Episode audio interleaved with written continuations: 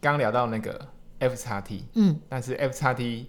最后跑步没有聊到，对。那现在聊一下跑步，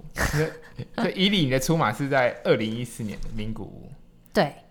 那那时候怎么会想说，哎、欸，去报？因为我看他名古屋距离你后面下一场马拉松距离已经时间过很久，对。当初怎么会就是想说去报名这一场马拉松？那时候跑起来应该蛮痛苦的，对不对？其实那个时候我没有想过，呃，那个时候并不是想说啊，特别要练马拉松还怎么样，就是人家就约说，哎、名古有一个女子马，要不要一起去？然后我就想说，哦，很棒啊，就是因为奖牌是 Tiffany 什么的，然后又是很不错的一个马拉松赛，所以就去了。但是当初对跑马拉松没有什么概念，那时候就想说啊，自己半马就是很 OK，那再练一下应该全马也 OK 吧。所以那个时候就是带着观光的心态去。见习这一场世界级的马拉松，那我当初自己还有带着一个小的相机，就是经过一些你知道日本的古城堡，就是会拍照，然后经过哪里哪里，就是很很观光跑啦，所以就是跑跑走走，跑跑走走，那也对这一场马拉松就是大开眼界。女生如果要跑的话，我觉得这真的是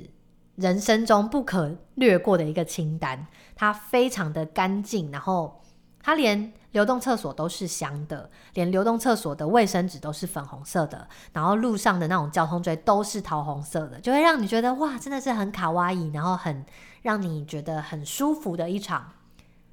马拉松。所以其实我当初自己出马选择这场，我也觉得很棒，因为就是有这么棒的一个赛事，会让你觉得你的初体验是很美好的。那因为初体验很美好，你之后就会想要再呃尝试其他的马拉松。所以当初其实一开始是抱着观光的心态去跑这场马拉松，然后跑的当下并没有觉得很痛苦，确实是会有脚痛或者是跑不动，但是就跑跑走走跑跑走走。最痛苦的是隔天起床的时候，你就觉得天哪，我是被雷劈到吗？然后每踩一步脚都会痛，而且是痛彻心扉的痛。然后就隔天我还记得我们。搭电车就是走楼梯，然后搬行李箱，我整个人就是几乎要往生，就是从此真的完全没有办法，就是完全不想走，因为你每走一步路脚都是痛的。后来就觉得 真的要跑马拉松是要经过训练才不会有这么严重的就是痛苦感。其实竭尽心力跑完一场比赛就是这种感觉，对，就隔天就是几乎都没有办法有什么行为能力。伊里是不是？印象最深刻好像是二零一七年的纽约马，嗯，我看跑到终点的时候爆哭，对，因为我自己 我自己六大马有也有跑完，我、嗯、那我觉得纽约马是是最，因为我自己那时候心态也不是那种想要拼成绩，但是我觉得那场比赛天气很冷，嗯，嗯，以你那时候参加比赛的过程，为什么到终点会爆哭？嗯、我自己有爆哭过，但是不是那一场，但是嗯。就是其实纽约马是我算是人生第一次想要完整的跑一场马拉松。那那个时候，其实纽约马是为了备战我之后人生第一场二二六。那那时候想说，哎，我是不是先跑过一个马拉松，就从头到尾跑完？那之后要我比较有把握，之后才可以完成一个二二六这样。那我其实是呃纽约马其实是十一月初嘛，我其实大概年初年中就差不多决定要。比纽约嘛，那也就开始逐步开始训练。可是我自己大概在七月八月的时候，我就是有做健康检查，然后就是检查到其实自己有长了一个小的肿瘤。那那个时候不知道是良性或者是恶性，因为就是变成要做检查这样。那因为其实我的家族是有癌症病史的，所以那个时候你就会突然觉得。你的人生，你的生命哦，是受到了非常大的考验。虽然说我们现在都觉得，哎，医学很发达，可是如果今天是癌细胞、恶性肿瘤或者是怎么样，你你你真的会不知道下一步要怎么办。那那一段时间，就是因为我要呃，因为我后来就是决定不不去做细针跟粗针穿刺，我就直接开刀把那个肿瘤拿出来，因为反正就是自己评估过各种可能性，那我就直接开刀。然后开刀之后就是化验，是好险是良性的，但是因为这个开刀它虽然是小手术，但是也大概就变成前后可能有两个礼拜我是不太能运动，我等于是训练就完全停摆。那这件开刀大概是八九月的事情，那你就想说，哎、其实九月到十一月也只剩下两个月，其实很会很心急啦。那但是那个时候，就是你有一种如释重负的感觉，因为你终于觉得好，就是我现在不用担心我的生命的问题。因为假如说当初检验出来是恶性的，那你是不是马上就要开始治疗？要你就不能自由自在的跑步。所以那个时候就觉得，其实跑步并不是一件理所当然的事情。有些人他可能因为身体的残缺，他也是不能跑步的。那我们如果可以自由自在的跑步，其实。也是一件很幸运的事情，很幸福的。那后来就很努力的训练、训练、训练，然后到纽约马拉松。所以为什么纽约马拉松最后到达终点的时候会就是哭得很激动？会因为觉得那个当下真的可以体会到生命的可贵，因为你有可能，你你你可能几个月前你是有可能你生命是要走向一个完全截然不同的方向。所以我觉得也是。我就是我那时候自己写网志，我就写什么每一步都很像生命的礼赞，好像是你重新活过来了一次。因为以前都觉得跑步就是哦稀松平常，那现在会觉得说你可以健健康康的跑步，真的是很幸福也很快乐。所以跨越终点线的时候，就是算是一种解脱，然后也哭得很开心吧。然后自己终于完成了，就是从头到尾都跑了一场马拉松。当下是百感交集啊，那最后就是反正就是爆哭嘛，因为当下所有的情绪就只能用眼泪宣泄出来。那时候应该只有你在，对不对？终点线，呃、终点线就是有有去有一些朋友，因为就是有呃，我那中央公园很大，对，中央公园很大。那其实，在终点是有呃，New Balance 当当初陪我一起去的一些呃。工作人员，然后也有我公司，因为我们那个时候有去，等于是采访纽约马拉松，就是跟台湾的观众在介绍纽约马拉松到底是怎么样，还有一些摄影师这样，所以就是有几个认识的朋友。那其实比赛很大，但是因为我听说那个追踪的 app 是很准的，所以我其实有纽约的朋友，他就是用 app 追踪我，然后他确实是有在某几个地方可能帮我拍照或加油，然后是真的有有看到听到的。所以我也觉得，对于纽约马拉松这样的追踪系统，然后反应这么的及时、这么准确，而且这么多人呢，好几万人在跑，然后都资料可以这么准，就会觉得哎，蛮厉害的这样。我那时候纽约马跑完，印象最深刻就是那时候是我跟我妹去纽约旅游，然后跑马拉松就是当顺便这样子，嗯、但是但是那个终点走到那个地下铁。地下道真很远，真的走了一公里两公里。那时候我妹也也有那个追踪我的那个对。app，哎、欸，那时候她好像没有追踪，她可能知道我比完赛了这样子，然后她就在那时候又很冷哦、喔，然后我就觉得穿那个穿那个衣服穿不够，保暖衣服穿不够，然后她就只能那个默默躲在那个那个纽约的那个地下道，就是有网站的地方，然后然后找我这样子。那时候印象对纽约的印象。最深刻就是不是其实不是比赛的过程，嗯，而是那个最后最后要走，走出去，对，真的很冷。然后最最遥远的一公里，最遥真的。如果大家因为疫情的关系呢，可能没办法出国，但如果大家有机会，我觉得纽约马是它跟伦敦马，我觉得是两个最疯狂的马拉松。嗯嗯嗯，可能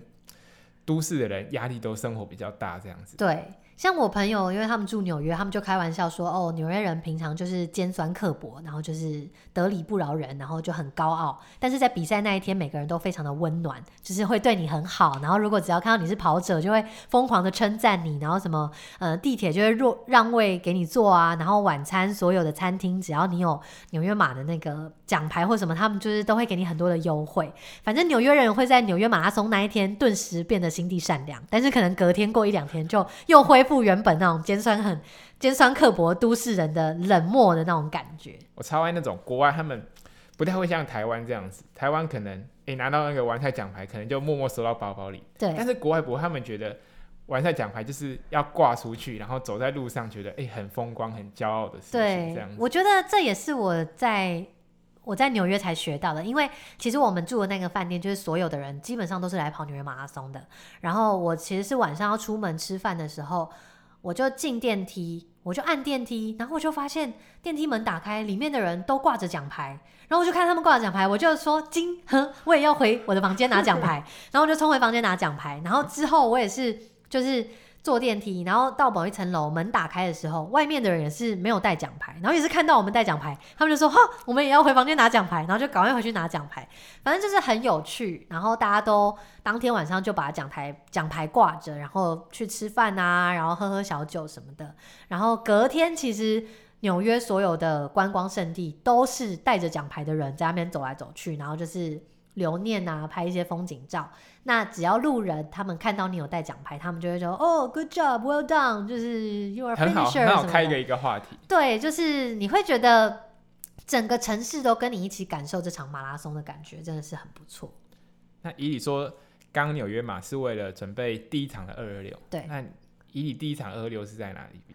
第一场二二六是在德国的 Ross，就是 Challenge Family 他们办的。Ross 是欧洲。跟听众介绍一下，是欧洲最古老的铁人三项比赛，对，也算是最大场的一个铁人三项赛。那它在德国一个蛮荒郊野外的地方，所以那是我第一次比二二六的地方。现在二二六的世界纪录也是在那边诞生的，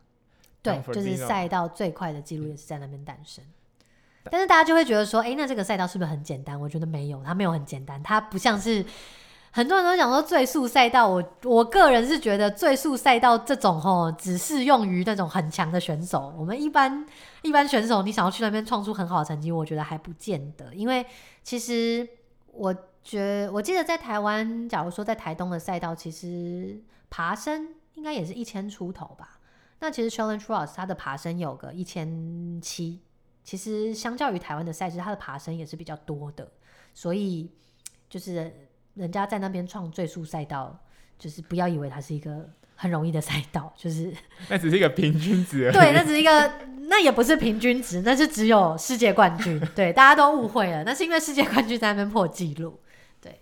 那那个赛道其实也，我个人也是蛮喜欢的啦，因为它是游运河，所以它游泳相对之下是。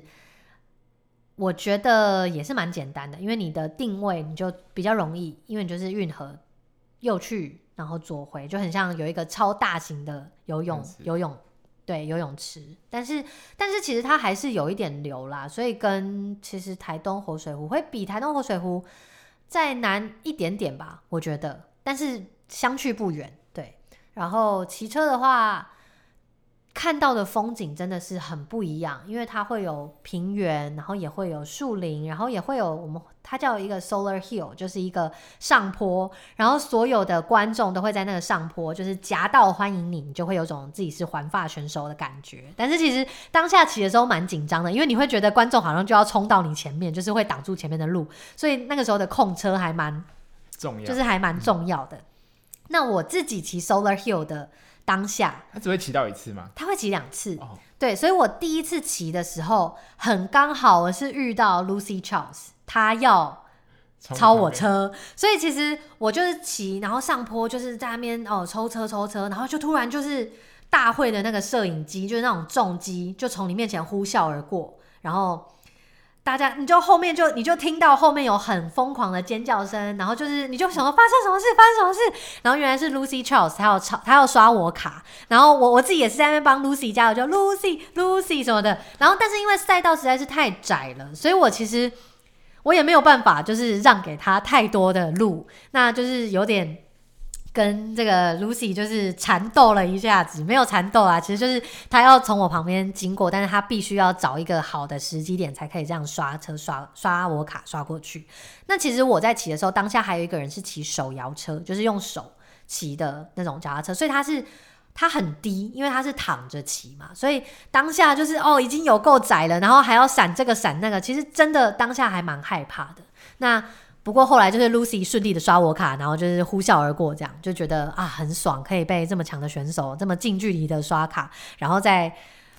所有的观众都在帮他以及我们欢呼的那种气氛就是很棒，所以就是真的有机会的话，也可以去体验一下这个赛道。那不一定要去比赛，其实我觉得你去看这个比赛也是很好的一个体验。对，那其实那场比赛很有趣，就是 Lucy 她其实到最后是输了几秒钟的时间，然后很多朋友就跟我，因为我我其实自己有在车上装摄影机，然后大家都有看到，就是我在那边，我不是故意挡他啦，但是我真的就是要闪也没有地方闪，然后很多人事后就在那边算说，你知道 Lucy 这次亚军只输了几秒吗？就应该就是因为你吧，什么什么之类的，对，然后是一个真的很有趣的体验。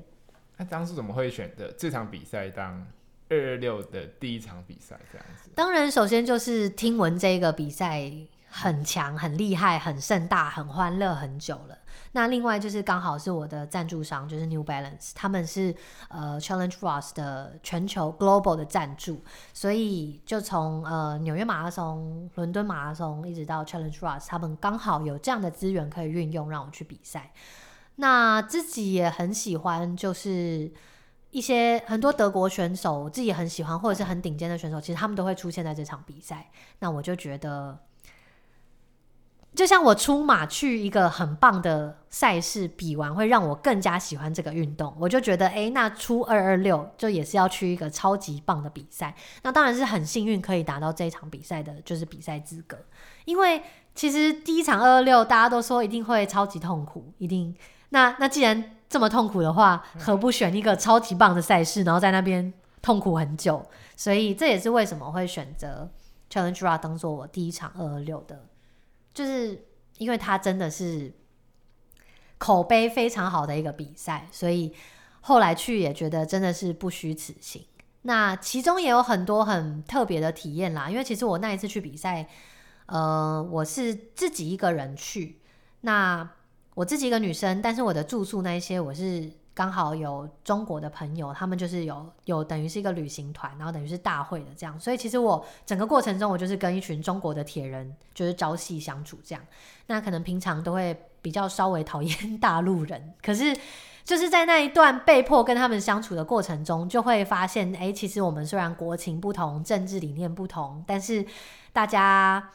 就是他们还是有他们很可爱的地方。那他们虽然讲话很大声、很吵，但是他们其实也很热情，然后也是很努力的想要提供他们可以帮助你的一些地方。那当然，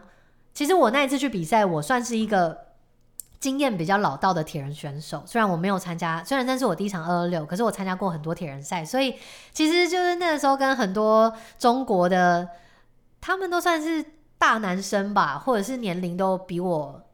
多一些，可是他们比铁人的经验很少，所以就变成说我一个小女生在那边教他们说，哦，怎么车子要怎么组装啊，然后哪里要怎么样怎么样，然后胶可能要怎么贴在车上，然后补给大概要怎么，就就是一个很还蛮滑稽的一个状态。但是我也觉得有这样被迫跟他们相处的经验，然后跟他们交流一下一些中国大陆的赛事或者是铁人三项在他们那边的发展，其实也是一个很棒的经验。所以这也算是我第一次比二二六，然后跟中国铁人交流，就算是一个小插曲啦。就是也得到蛮多不同的体验，很开心。一个人去，怎么 怎么这么大胆这样？对，其实我虽然是自己一个人去比赛，但是其实台湾有其他的人会去 Challenge 这场比赛，所以我就是那个时候我就。给我爸爸，就是台湾也会去的选手的电话号码跟名字，然后我也跟台湾的，就是主办单位，就是讲好说，如果我发生什么事情，记得跟我的家人联系什么。那因为现在其实网络都很发达，什么电电话什么都还 OK。那我也因为我自己也很努力准备这场赛事，我也觉得自己体能上其实都 OK。如果真的发生什么意外，可能就是摔车。那如果摔车，主办单位一定会有资料，一定会送到医院，然后一定会跟紧急联络人联络。那如果这样的话，那就这样吧。所以其实比赛也算是冒险的一个部分啦。确实有时候是要，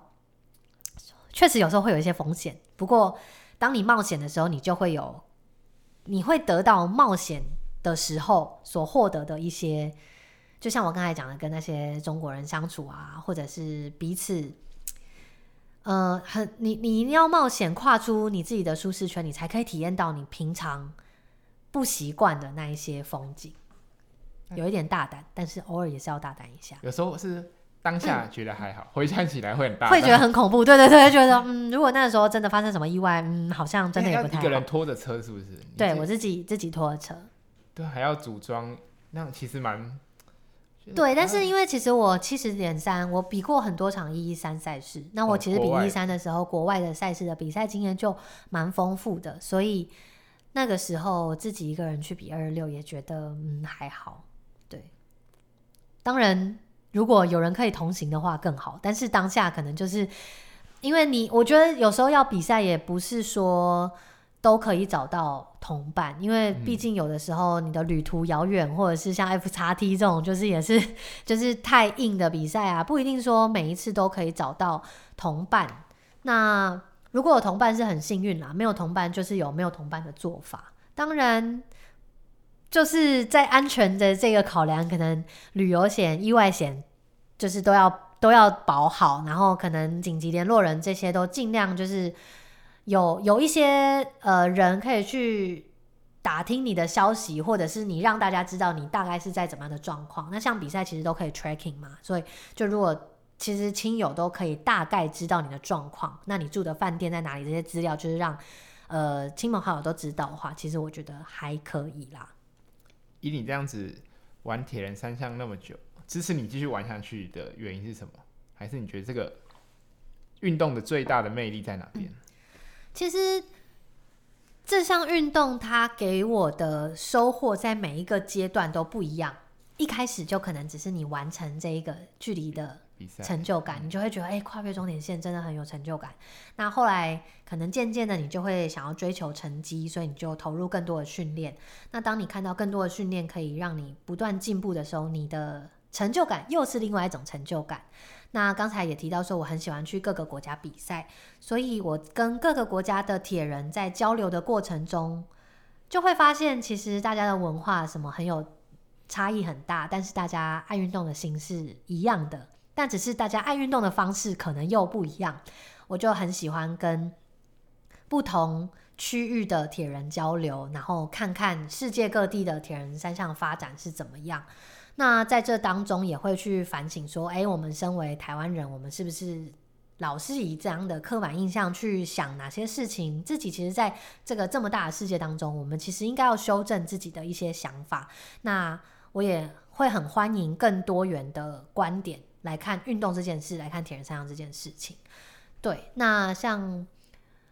接触到很多的铁人，那大家谈论的事情也会从不只是训练到比赛。甚至到后来的生活，其实会给你很多方面的收获吧。像这几年，我就特别会关注一些女性运动员，像很多铁人妈妈，她们都还是继续，她们就算呃结婚生小孩，她们还是继续在场上比赛。我觉得这在台湾就是比较少会有这样的状况。那也不能说这样就是好或者是不好，因为不同的国家或者是不同的生活形态，本来就会有不一样的方式在呈现。只是我会。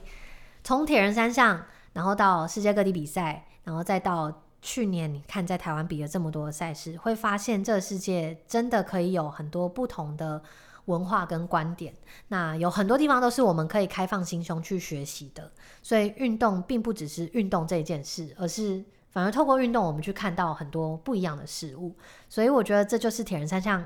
不断带给我的各种收获。然后可能说不定在。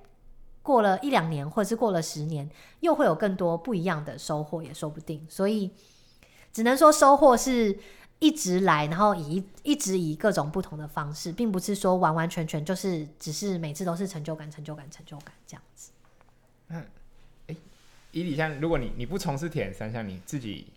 觉得你自己可能会从事什么样的运动？运动的话，可能会是球类吧，因为球类就是比较好玩。像我国高中、大学都还蛮喜欢打排球的。对，那没有铁人三项，嗯、应该还是会跑步，还是会骑车，因为它毕竟就是一个 拆解。但是我会觉得可能会会想要打球，就是大家可以揪一揪去打，然后因为其实打球的过程中也可以一边聊天啊什么的，所以。没有比铁人三项的话，我应该会想打排球吧，羽球也会蛮喜欢的。只是，只是这两个运动可能都是因为这几年自己从事铁人三项，所以就就比较没有在。会比较保守一点嘛，会怕受伤，然后不敢做这些运动。欸，如果真的又开始做这些运动，对，是没有时间，对，是没有时间。真的，铁人三项是要投入好，嗯，蛮多时间。它几乎有时候是跟生活融合在一起。对，就变成说它会吃掉你一些生活的时间，所以你要去调整你自己的生活的模式，让你可以好好的去训练铁人三项这一块。那后面问几个比较生活一点。好，因为以你是台南人，嗯，那自己比完赛，你最想要吃什么啊？台南又是美食之都，那以你每次比完赛有什么一定要吃的？比完赛，因为通常比完赛的时候都不会马上回台南，所以比完赛我通常都想要吃火锅或者是烧烤，就是可能比较多肉的的东西。那因为我本来就很喜欢吃火锅，我是可以连吃火锅一个礼拜的那种人。那如果到台南的话，就是一定要吃牛肉汤，因为台南是。温体牛肉的大本营，就是我们有一些屠宰场，所以会有很新鲜的牛肉。那不管你是吃牛肉汤或者是牛肉火锅，就是温体牛肉，相信只要有吃过的人都会觉得台南是应该是美食之都票选第一名了。那另外就是自己也很喜欢吃鳝鱼意面。那对台南人来讲，其实每一个人心中都有自己的第一名，就是乡民都会说我家巷口屌打的那一家。像鳝鱼意面、阳春面、什么卤肉饭什么的，对。那我自己也很喜欢吃鳝鱼意面。那当然，台南可以吃的东西就是太多了啦，什么呃浮水鱼羹啊、米糕啊、杜小月蛋仔面啊等等，实在是太多了。这就是回台南都要做一些饮食控制，以至于才不会才不会吃太多。这样，台南真的很好吃。好的，很开心能够邀请伊俐来上我们的节目。那这两集的节目差不多要进入了尾声，在这边先预祝伊俐在春节前骑车能够一路顺着东北风回台南，然后也希望呃伊俐在找到下一个正式工作之前，能够在这段时间完成自己的规划的目标。当然，如果你喜欢这个节目，欢迎在各个平台订阅我的 Podcast，或是到我的 IG Apple Podcast 给我留言。那我们下一集见喽！谢谢大家收听，拜拜。谢谢，拜拜。